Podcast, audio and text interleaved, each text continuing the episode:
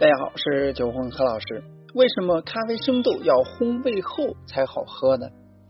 喝咖啡久了的人呢，可能大多数都会有一个疑问：为什么咖啡要烘焙后才用于制作饮用，不可以像花生一样生吃呢？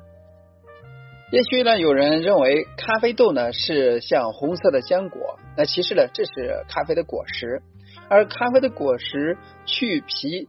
去果胶之后，剩下的两半内核颗粒才是咖啡豆。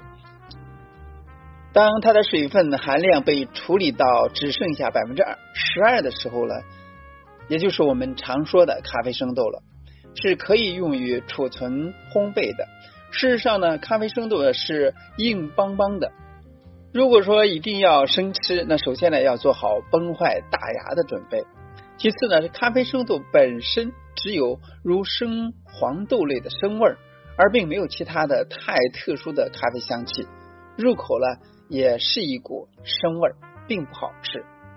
正因为如此，使得咖啡烘焙成为了很重要的一环。在整个烘焙过程中，咖啡生豆呢会发生膨胀，并且呢其颜色、口感、气味与密度都会发生改变。高温干燥的环境可以加速。梅德拉反应，还有其他化学反应，这样呢才有熟咖啡特有的香味这就是要进行烘焙的原因。那什么是梅纳反应呢？一九一二年，法国化学家梅拉德发现了甘氨酸与葡萄糖混合加热的时候呢，形成褐色的物质。后来人们发现，这类反应呢，不仅影响食物的颜色，而对于香味也有重要的作用，并将此反应称之为非酶褐变反应。梅拉德反应能够产生人们所需要或不需要的香气和色泽，例如亮氨酸和葡萄糖在高温下反应，能够产生令人愉悦的面包香。这梅纳反应呢？